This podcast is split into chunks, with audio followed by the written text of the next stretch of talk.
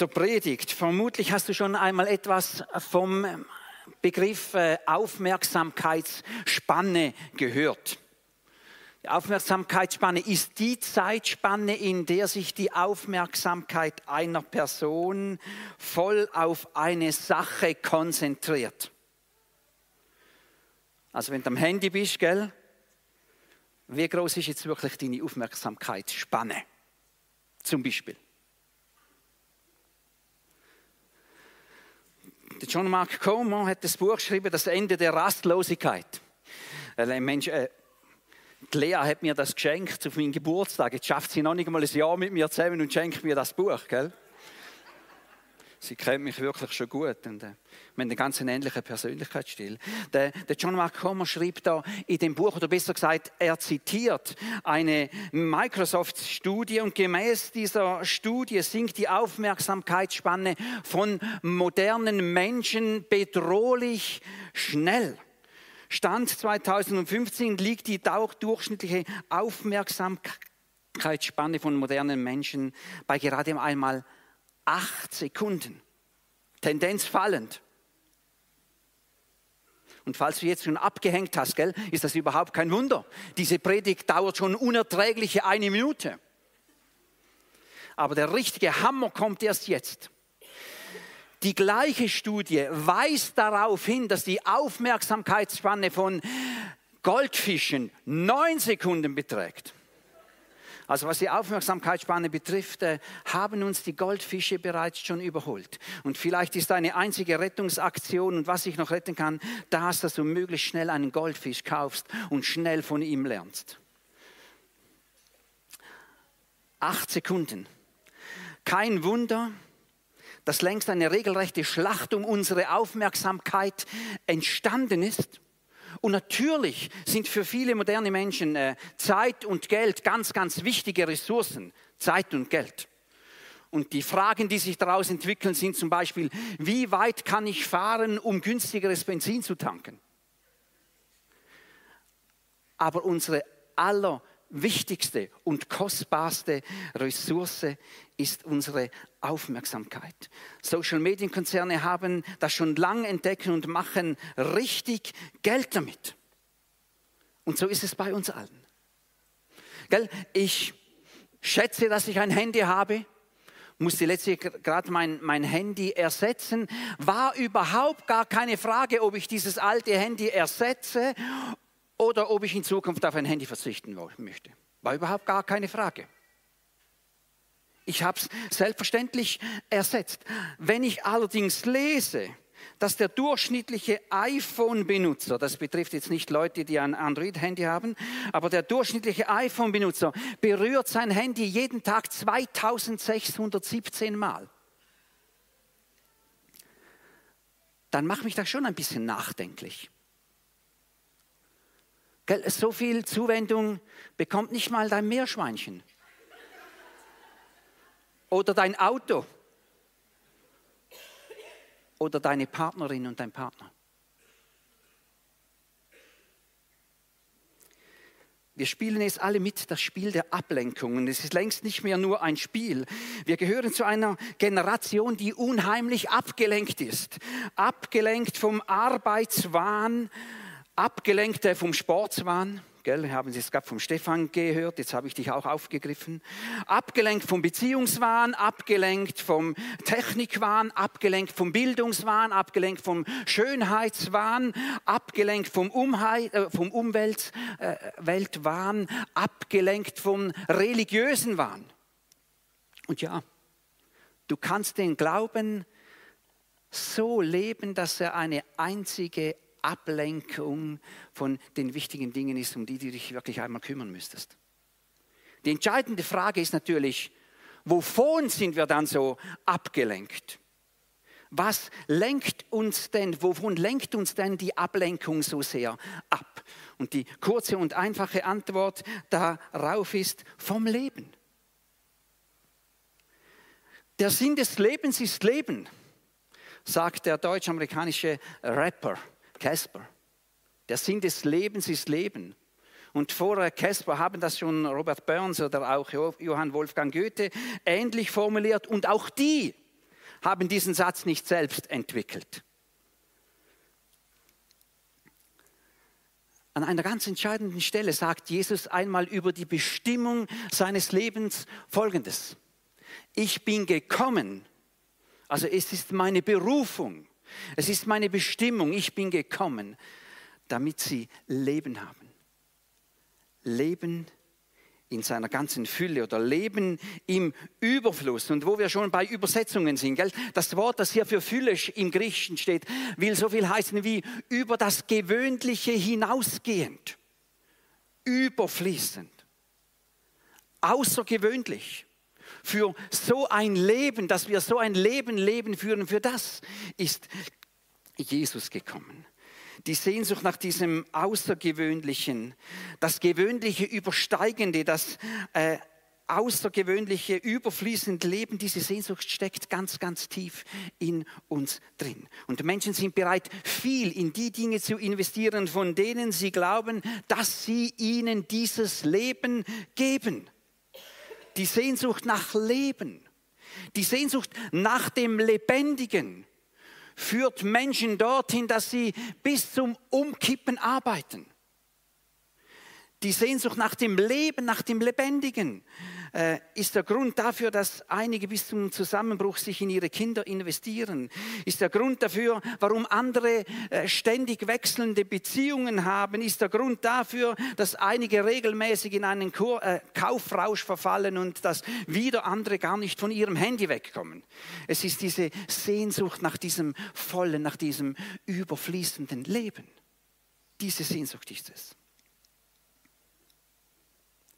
Unsere Seele schreit förmlich nach diesem überfließenden Leben, von dem Jesus in Johannes 10, Vers 10 spricht.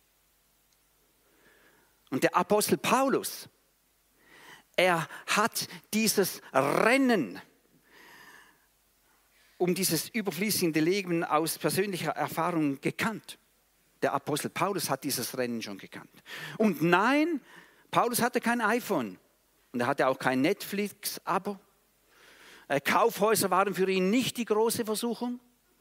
Und auch Geld war nicht sein Ding. Seine Sache. Und, das, und jetzt sind wir bei Philippa 3, Vers 1 bis 6. Seine Sache war ein perfektionistischer Glaube. Paulus kannte nicht nur die halbe Bibel auswendig, sondern er wusste auch ganz genau, wie man das auslegen muss. Und auch nicht nur das, er hat sich auch penibel an jede einzelne Vorschrift aus dieser Bibel gehalten. Kannst das alles in Philippa 3, 1 bis 6 nachlesen. An Eifer und an Leidenschaft hat es ihm definitiv nicht gefällt. Später sagt er rückblickend auf diese Phase seines Lebens, was die vom Gesetz geforderte Gerechtigkeit betrifft, war mein Leben, mein Verhalten tadellos. Finde ich krasse Formulierung, gell? Was die vom Gesetz geforderte Gerechtigkeit betrifft, war mein Verhalten tadellos. Mit wenigen Worten gesprochen, theologisch und Ethik, ethisch gesehen, bin ich zur Perfektion aufgelaufen. Und dann macht er eine Pause. Ich bin sicher, dass er beim Diktieren dieses Briefes, viele äh, Briefe hat Paulus äh, diktiert, wenn er es diktiert hat oder wenn er selber geschrieben hat, hat er eine Pause gemacht, eine, vielleicht sogar eine längere Pause. Und dann setzt er wieder neu ein. Und jetzt lesen wir, was er in Philippa 3, Vers 7 bis 11 schreibt. Und was er hier schreibt, das bricht förmlich so wie ein gewaltiger Erdrutsch aus ihm heraus. Und jetzt muss ich deine Aufmerksamkeitsspanne ganz gehörig strapazieren, weil jetzt lesen wir einmal richtig einen Bibeltext, nicht nur äh, so ein Instant-Bibelversle. Philippa 3, 7 bis 11 und ich habe sogar noch was rausgeschnitten, damit du auch verkraftest. Äh, aber in acht Sekunden bringe ich es nicht hin. Das sagt er, nachdem er seinen Leistungskatalog aufgezählt hat. Doch genau die Dinge, die ich damals für einen Gewinn hielt, haben mir, wenn ich es von Christus her betrachte, nichts als Verlust gebracht. Mehr noch, Jesus Christus, meinen Herrn, zu kennen, ist etwas so unüberbietbar Großes, dass, wenn ich mich auf irgendetwas anderes konzentrieren würde, nur verlieren könnte. Seinetwegen habe ich allem, was mir früher ein Gewinn zu sein schien, den Rücken gekehrt. Es ist in meinen Augen, was schreibt er hier? Nichts anderes als Müll. Kot steht hier im Griechischen. Weil Müll ist noch etwas edel. Also Kot ist das, was in den Windeln ist, gell, von eurem Baby. Ja, ja genau. Denn der Gewinn, nach dem ich strebe, ist Christus. Es ist mein tiefster Wunsch, mit ihm verbunden zu sein. Und jetzt lassen wir dort einen kleinen Abschnitt aus, weil das hat jetzt mit dem ganz persönlichen Problem von Paulus zu tun. Und dann setzen wir etwas später wieder ein, ja, ich möchte Christus immer besser kennenlernen. Ich möchte die Kraft, die ihn aus den Toten auferweckt hat, an mir selbst erfahren. Und ich möchte an seinem Leiden teilhaben, so dass ich ihm bis in sein Sterben hinein ähnlich werde. Dann werde auch ich. Das ist meine feste Hoffnung. Unter denen sein, die von den Toten auferstehen. Soweit dieser Text. Tut mir leid, dass es ein bisschen länger als acht Sekunden gegangen ist. In wenigen Worten zusammengefasst sagt hier Paulus, meine volle Aufmerksamkeit gehört Christus. Meine erste Loyalität gehört Christus. Mein bedeutendster Gewinn ist Jesus. Mein Hauptfokus ist Jesus. Mein tiefster Wunsch ist es, mit Jesus verbunden zu sein. Und Paulus möchte die Kraft die ihn von den Toten auferweckt hat, an sich selbst erfahren, formuliert er hier. Und weißt du, dieser Satz löst direkt eine Sehnsucht in mir aus. Das möchte ich auch erfahren, dass die Kraft, die Jesus von den Toten auferweckt hat, in mir und durch mich wirkt. Und dann fährt er fort und ich möchte an seinem Leiden teilhaben. Ups, ouch. Das irritiert jetzt ein bisschen, gell? Aber beim zweiten Hinsehen wird eigentlich klar, dass er einfach Jesus möchte. Jesus brutto, nur Jesus. Das ist seine Sache. Lieber leiden, aber mit Jesus als ohne Jesus nicht leiden. Wenn es stimmt, dass Jesus das Leben schlechthin ist, dann macht es absolut Sinn, unsere ganze Aufmerksamkeit auf Jesus zu richten. Und wenn es tatsächlich so ist, dass das überfließende Leben von Jesus herkommt, dann ist es ein Gebot der Stunde, ihn zum Hauptfokus unseres Lebens zu machen, ihn ins Zentrum unseres Lebens zu stellen. Es geht um unser Leben, es geht um dein Leben und es geht um mein Leben, um nichts weniger. Vor einer vor ein, einiger Zeit habe ich ein längeres Gespräch mit einer Frau gehabt über den Glauben und über diesen Faktor Jesus. Und gegen Ende dieses Gesprächs hat sie mich gefragt, äh, was würde es mir denn bringen, wenn ich mich so würde auf Jesus hiele? Und angelehnt an diese Stelle habe ich ihr gesagt, Leben. Und dann habe ich gerade nachgedoppelt und habe ihr gesagt, du würdest endlich leben.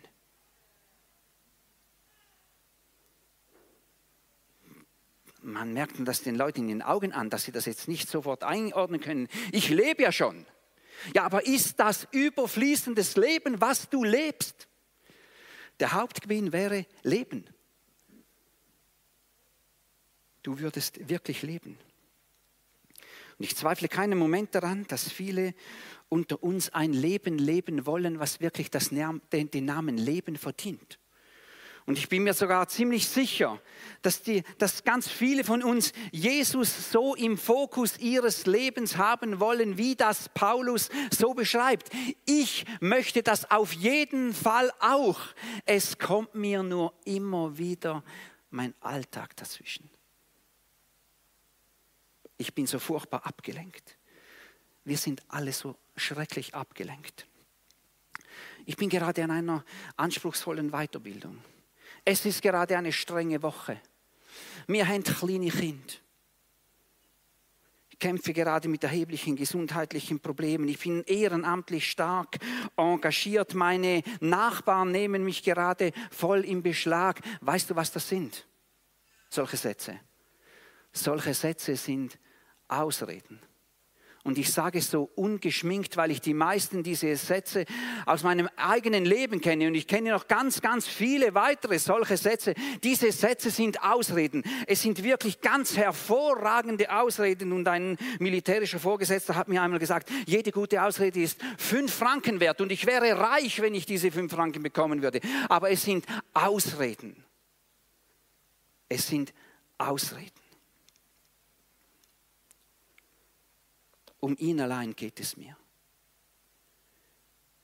Ihn möchte ich immer besser kennenlernen. Es ist mein tiefster Wunsch, mit ihm verbunden zu sein. Was Paulus hier sagt, möchte ich so gerne über mein Leben sagen können. Möchte ich so gerne über mein, meine Beziehung zu Gott sagen können wenn da nur nicht dieser Alltag wäre. Ich bin so schrecklich abgelenkt. Und für mich als Pastor sind es auch viele fromme Ablenkungen, aber es sind Ablenkungen und es ist zum Verzweifeln.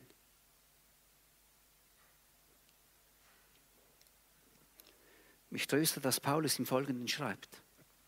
Er sagt dort, es ist nicht etwa so, dass ich das alles schon erreicht hätte oder schon am Ziel wäre. Paulus hat verstanden, dass er auf einem Weg ist. Paulus hat verstanden, dass Glauben heißt, ich bin unterwegs. Glaube hat mit einem Weg zu tun. Christsein ist vor allem eine Lebensweise, eine Lebensweise, die sich am Lebensstil von Jesus orientiert. Und dieser Lebensstil, dieser Jesus-Lebensstil bestimmt alles, will alles bestimmen. Dieser Jesus-Lebensstil, der will bestimmen, wie du über dich denkst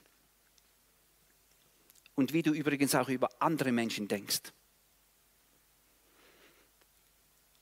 Wie es mit meinem Lebens, Jesus-Lebensstil steht, das, das finde ich oftmals heraus, wenn meine Gedanken durchgehen über die anderen. Ja, die Evelyn und, die Bea, boah, der Tommy wieder und so. Nein, dieser Jesus-Lebensstil will bestimmen, wie ich über mich und wie ich über andere denke. Dieser Jesus-Lebensstil bestimmt den Umgang mit deinen Kindern. Und dieser Jesus-Lebensstil bestimmt den Umgang mit deinem Geld, mit deiner Zeit, mit deiner Gesundheit, ja auch mit deiner Umwelt. Der Jesus-Lebensstil hilft dir, Menschen und ihre Nöte so zu sehen, dass sie dir nicht einfach gleichgültig sind. Und wenn du diesen Jesus-Lebensstil lebst, dann merken es deine Arbeitskollegen, es merken es deine Nachbarn, ja, und es merkt sogar diese Meersäule. Ja. Der Jesus-Lebensstil wird mit der Zeit dein ganzes Leben durchdringen. Erinnern wir uns daran, gell? Jesus ist gekommen, ich bin gekommen, damit ihr Leben habt. Wirkliches Leben, Leben im Überfluss. Nicht nur ein paar fromme Überzeugungen, sondern wirklich Leben. Und dann wiederholt sich Paulus in Vers 13. Geschwister, ich bilde mir nicht ein, dass ich das alles schon erreicht habe. Eins aber tue ich. Ich lasse das, was hinter mir liegt, bewusst zurück und konzentriere mich völlig auf das, was vor mir liegt. Wie kann sich so ein, ein Jesus-Lebensstil am schnellsten und am wirkungsvollsten in deinem Leben niederschlagen? Das gelingt am besten, wenn du Verbündete hast. Und jetzt sind wir wieder beim Einstieg von Stefan. Gell?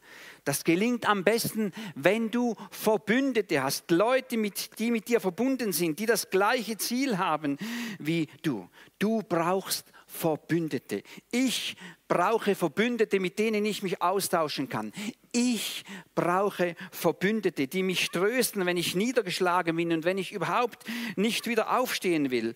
Ich brauche Verbündete, die mich ermutigen. Und ja, ich brauche Verbündete, die mich ermahnen oder äh, äh die mir einmal ein Buch schenken, so wie das Lea auf edle Art gemacht hat.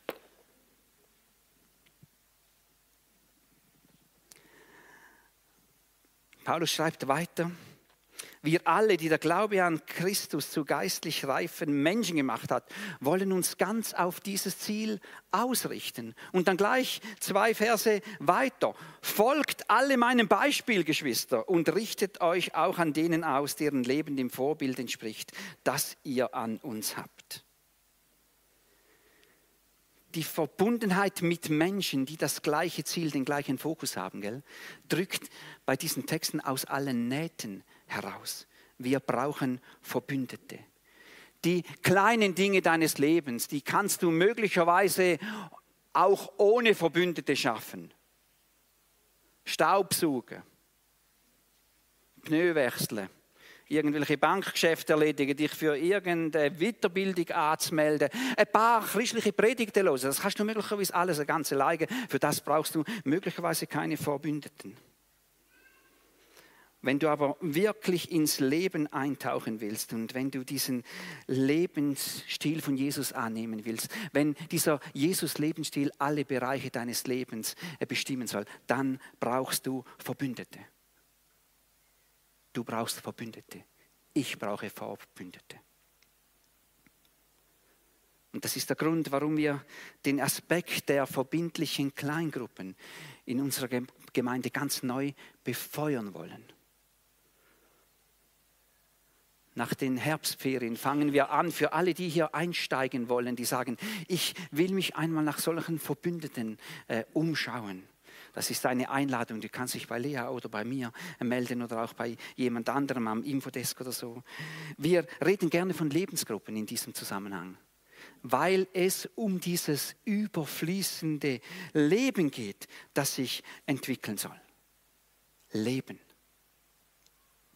Und weißt du, die gute Botschaft ist die, du musst dich dem Monster der tausend Ablenkungen nicht alleine stellen wirst du auch gar nicht alleine schaffen. Und du musst dich dem Heer deiner Ausreden, besonders deiner Lieblingsausreden, auch nicht alleine gegenüberstellen. Das überfließende Leben, das entwickelt sich zusammen mit Verbündeten. Du brauchst nicht Verbündete, die, die den Eindruck haben, sie seien schon am Ziel. Solche Leute gibt es auch, aber die helfen dir nicht weiter. Du brauchst Verbündete, die diesen gleichen Hauptfokus haben. Den Fokus, den Paulus mit diesen Worten formuliert, die ich gerne in nochmals etwas abgekürzter Form hier nochmals wiederhole. Und auch wieder eine Warnung. Es dauert wieder mehr als acht Sekunden. Denn der Gewinn, nach dem ich strebe, ist Christus. Es ist mein tiefster Wunsch mit ihm verbunden zu sein. Ja, ich möchte Christus immer besser kennenlernen und möchte die Kraft, die ihn von den Toten auferweckt hat, an mir selbst erfahren. Und ich möchte an seinem Leiden teilhaben, sodass ich ihm bis in mein Sterben, bis in sein Sterben hinein ähnlich werde. Ich glaube, ich habe noch nie gesagt, dass man die Bibel auswendig lernen muss. Aber wenn du etwas auswendig lernen möchtest aus der Bibel, dann schnapp dir doch Philippa 3, 7 bis 21. Es wird dein Leben revolutionieren. Und dann suche Leute, die das mit dir zusammen nicht nur lernen wollen, sondern auch leben wollen. Es wird dein Leben von Grund auf verändern.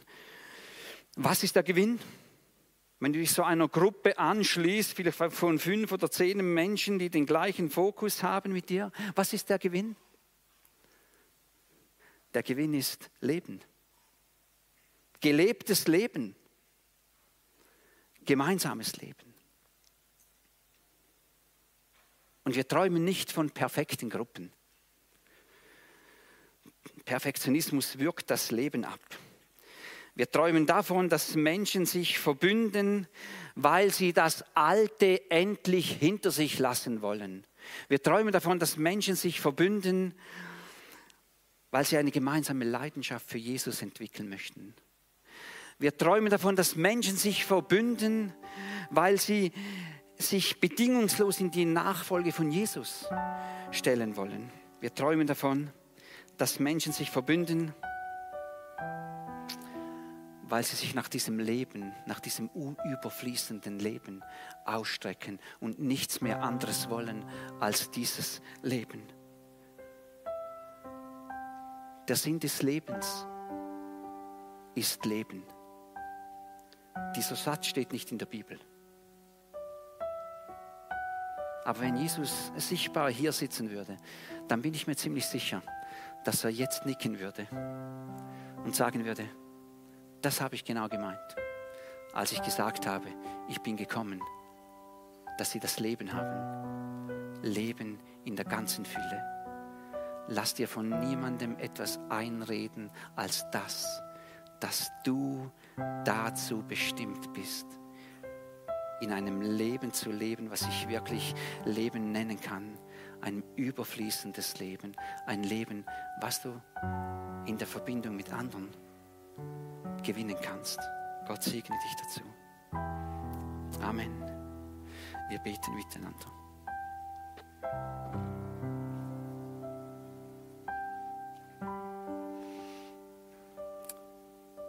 Du, Jesus, bist uns mit offenen Armen entgegengegangen. Weil du hast in der Verbindung mit uns leben. Du hast von allem Anfang an nicht Einzelne gewählt. Du hast zwar jeden Einzelne angesprochen, aber du hast eine Gruppe gewählt. Weil du hast wollen, dass wir miteinander verbunden sind und miteinander verbunden in die Fülle von dem Leben kommen, wo du davon geredet hast. Und du kennst unsere Herzen, du weißt, wie sie uns innen aussieht. Du weißt, wo die Sehnsucht stark ist, sich mit anderen zusammenzutun und wo vielleicht gleichzeitig Angst da ist, werde ich solche Leute finden. Werden wir es schaffen, wird es nicht schwierig sein, wird es nicht herausfordernd sein. Ich möchte dich bitten, dass diese Sehnsucht in das Leben der Fülle jetzt kommen, grösser wird als die Angst. Vielleicht auch die Angst voreinander möchte ich bitten, dass du uns nicht nur Herzen schenkst, die offen sind für dich und Augen, die offen sind für dich, sondern Augen, die offen sind für andere und Herzen, die bereit sind, andere willkommen zu heißen. Hey Jesus, wir brauchen dich. Ich brauche dich. Danke, dass du mich für ein Leben in der Fülle bestimmt hast. Du darfst es gut jetzt auch im stillen Gebet mitbeten und sagen, danke Jesus, dass du für mich, jetzt setzt deinen Namen ein, danke Jesus, dass du für mich ein Leben in der Fülle vorgestellt hast. In der Fülle, wie du denkst, aber ein Leben, das wir selber auch als wirkliches Leben bezeichnen können, als das volle Leben.